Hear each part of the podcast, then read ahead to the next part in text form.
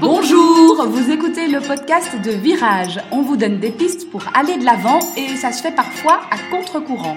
Si face à un problème, quel qu'il soit, vous vous êtes déjà dit j'ai tout essayé, rien ne va, je ne sais plus quoi faire, alors vous êtes au bon endroit. Je suis Marina Blanchard, psychologue, formatrice et fondatrice de Virage. Mon école s'inscrit dans la lignée de celle de Palo Alto, c'est-à-dire de la thérapie brève. Et je suis Peggy Van Lierde, chef d'entreprise, journaliste et coach en développement personnel. Ensemble, nous vous proposons des réflexions pour avancer autrement. Le temps file à toute allure et aujourd'hui on a décidé de prendre le temps de consacrer un peu de temps à notre gestion du temps. Voilà, ça fait beaucoup de temps dans cette introduction, mais c'est ça un peu l'idée, c'est de, de, voir euh, comment euh, gérer son temps quand on est partagé entre vie professionnelle, vie privée, entre une multitude de choses à faire et que euh, tout déborde et qu'on ne sait plus très bien comment s'organiser il y a plein de personnes qui ont des problèmes de temps. Beaucoup ont été chercher des outils, il en existe beaucoup, des outils euh, concrets d'organiser autrement son agenda, de planifier autrement ses journées, etc. Mais que malgré ça, euh, malgré le fait qu'on ait les outils, qu'on ait découvert ces outils, qu'on les connaisse intellectuellement, j'ai envie de dire, on n'arrive quand même pas à le faire parce que on est, j'ai envie de dire, c'est plus fort que nous. On a notre personnalité qui, euh, cette envie de ne pas décevoir, ne pas déplaire, qui nous fait dire oui à tout ce qu'on nous propose, euh, enfin à, tout ce qu'on nous demande plutôt, pardon, ou bien le fait que voilà on est l'idée par le plaisir et que on va dire oui parce qu'on a envie, ça, nous amuse, ça m'amuse, ça m'amuse, ça m'amuse, sauf qu'après je me sens débordée parce que j'ai trop accepté de choses.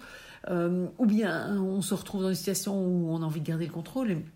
On, a plus de boulot, on est censé déléguer parce que par exemple on est monté en poste, et, euh, mais c'est difficile de déléguer parce que ça, m'inquiète, ça, ça, me stresse. Et donc on se rend compte qu'il y a toujours une émotion, il y a souvent une émotion derrière cette problématique de gestion du temps. Et souvent cette émotion-là, elle n'est pas forcément prise en compte par euh, les, outils ou les, les, formations qui, qui en parlent. Bah, d'ailleurs, on a un atelier que Florence Castio euh, anime où elle propose justement de travailler sur les blocages qui sont derrière plutôt que juste sur les outils. Euh, outils qu'on trouve dans des bouquins, enfin voilà, donc euh, outils qui sont des techniques, mais vraiment se dire, ben voilà, en fait, qu'est-ce qui moi personnellement m'empêche de euh, organiser cet agenda comme on m'a conseillé d'organiser et qui marcherait très bien si j'y arrivais, mais sauf que j'y arrive pas. Et ce que l'on constate souvent comme cause, c'est ben, cette euh, faculté que l'on n'a pas d'arriver à dire non. Oui. C'est compliqué. Il y a des, personnes qui ne savent pas dire non et qui acceptent tout et qui du coup se retrouvent en surcharge.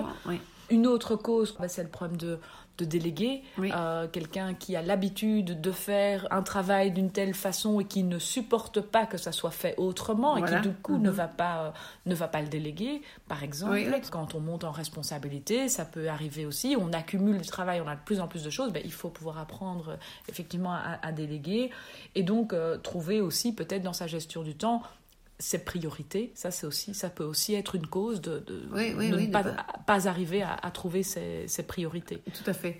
Et donc c'est comme ça que on va vraiment essayer de voir. Ben, d'abord, la première chose, c'est effectivement où est mon problème à moi? Et donc après ça, on va essayer de travailler sur comment je peux dépasser ce problème-là, parce que si je veux récupérer du temps, ben, ce ne sera pas possible sans dépasser. Donc sans à un moment donné dire non, mhm. à un moment donné prendre le risque du coup de décevoir ou si on est dans ne pas dire non par plaisir, parce que j'ai envie de tout faire, ben, à un moment donné, dire non, parce que finalement, je me rends compte. Et enfin, moi, je suis un peu dans cette tendance-là, c'est-à-dire que moi, je vais avoir envie de, tout faire, parce que j'adore, euh, voilà, je, suis prise, en proposant un projet, euh, voilà, j'ai envie de dire oui à tout. Et donc, à un moment donné, euh, tout, tout, va devenir lourd, en fait. Et donc, ce plaisir derrière lequel, quelque part, je cours en disant oui à tout, ben, je le perds complètement quand je me lève le matin, je me dis oh là j'ai une journée surbookée, j'ai euh, enfin voilà, j'ai trois patients parce que j'ai voulu reprendre plus de patients parce que j'adore prendre des patients. Et, puis après ça, je sais pas moi, je, vais prendre l'exemple du podcast, j'ai l'enregistrement du podcast et puis j'ai pas de pause à midi parce que j'ai une réunion avec euh, un, formateur, enfin voilà, et j'enchaîne les choses et toutes des choses que j'aime vraiment faire vont devenir en fait pénibles parce que déjà euh, je pourrais me retrouver à ne pas dormir la veille en me disant oh là là quand je vais gérer cette journée il n'y a aucune pause etc et donc vraiment je pense que ça va être important euh, que ce soit bah, pour la personne pour que c'est le plaisir qui la conduit à, à, dire à dire oui que ce soit pour, la peur de décevoir, ça va être d'accepter de perdre en fait ce qu'on a peur de perdre, euh, mhm. le plaisir ou l'image peut-être de c'est le 40 jours service, etc. Et donc, il va y avoir un travail à faire sur cette euh, émotion qui nous bloque nous empêche de mettre en action euh, les outils qu'on connaît. Si on est dans la peur de déléguer, bah, c'est aussi une émotion, c'est la peur, donc, comme tu disais, que ce ne soit pas fait, bien fait. Et donc, de nouveau, on va devoir travailler sur le risque et donc, je pense que ça va être ça, la, question prioritaire peut-être à se poser, c'est de se dire en fait, quel serait le risque? Qu'est-ce que je perds, moi, si je gérais bien mon temps. Qu'est-ce que je perdrais si je mettais moins de choses? Qu'est-ce que je perdrais si mes mails, au lieu de les lire à n'importe quel moment de la journée, je me consacrais une heure pour le faire? C'est quoi le risque? Et puis après, est-ce que je suis prête à prendre ce risque-là, évidemment, puisque c'est la question suivante? Et à un moment donné, je me retrouve un peu face à cette situation où soit je continue comme aujourd'hui, c'est-à-dire euh, si j'ai un problème de temps, je cours tout le temps, j'en peux plus, je suis débordée, je suis épuisée, etc. Soit j'accepte de perdre quelque chose et donc, il y a un travail à faire là. Alors, évidemment, c'est peut-être un peu court dans un épisode de podcast de pouvoir vraiment parler, développer ce travail. C'est pour ça que voilà, Florence propose un atelier qui je trouvais intéressant parce que c'est assez réduit, donc ça ne vous prend pas beaucoup de temps pour essayer de vraiment travailler sur cette, ce risque. Évidemment, une autre possibilité, c'est de se faire coacher, ou bien simplement, voilà, vous le faites sur vous-même, vous prenez une feuille de papier et vous essayez de voir ben, quel est le risque, qu'est-ce que je perds finalement si je mets en place tous ces outils-là et tout ce que je perds là, est-ce que je suis prête à le perdre Ou comment est-ce que je peux peut-être faire en sorte de ne pas le perdre? Parce que c'est vrai que moi, maintenant avec l'âge vient un peu plus de sagesse peut-être, et donc j'ai plus facile à me dire je renonce à telle chose, parce que je garde alors vraiment le plaisir pour les, pour, pour les autres choses.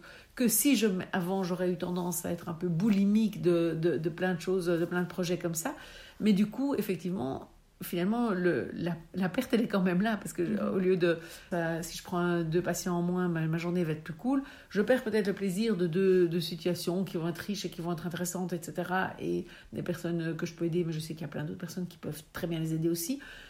Mais je perds peut-être ça, mais j'ai une journée où je vais prendre beaucoup plus de plaisir sur les autres moments de ma journée. Donc je, pense qu'il y a cette perte-là, mais voilà, il y a une perte. Il y a une perte à accepter, mm-hmm. mais il y a un gain aussi, euh, et qui est le gain de temps ou de, de sérénité ou d'apaisement dans la manière dont euh, le temps se passe. L'organisation du temps, c'est finalement quelque chose de très personnel. Et donc tu parlais de ces, de ces formations, de ces outils qu'on a à disposition. On a tendance à croire que c'est une recette miracle et que ça va fonctionner. Et, c'est là où ça coince un petit peu, c'est qu'en fait, c'est pas une recette miracle. Ça peut fonctionner pour certaines personnes et pas du tout pour d'autres. Et pour certaines personnes, il va falloir mélanger trois méthodes, quatre outils pour arriver à trouver ce qui fonctionne. Et c'est vrai que moi, je m'en suis rendu compte récemment parce que moi, j'adore les les listes, que je les fais à ma manière et que le fait, de, par exemple, de pouvoir barrer quand c'est fait, c'est un plaisir. immense. Et euh, mon mari, par exemple, n'a pas du tout ce, même mode de fonctionnement. Il va faire des listes aussi, mais de façon complètement euh, différente.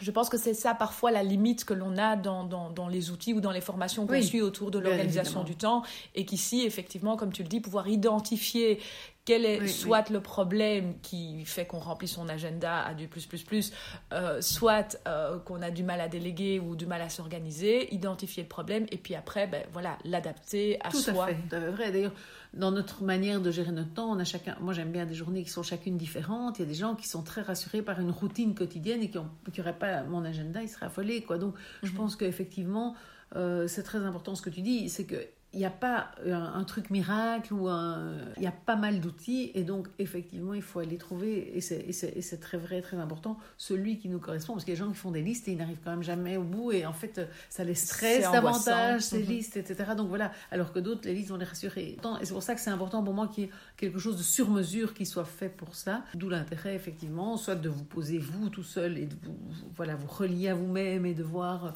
soit de, se faire aider. C'est parfois deux séances. Voilà, l'atelier, comme je disais, c'est une matinée et euh, vous avez la possibilité euh, de d'avoir un déclic éventuel qui va lancer quelque chose. Exactement. On va pas vous prendre trop de temps avec ce podcast non plus si vous êtes à compter votre temps. Voilà. Et, on vous laisse vaquer à vos occupations, remplir vos agendas ou pas. voilà.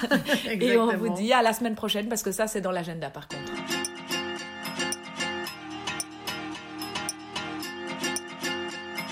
Merci beaucoup de nous écouter. Chaque semaine, vous êtes de plus en plus nombreux et ça nous fait chaud au cœur.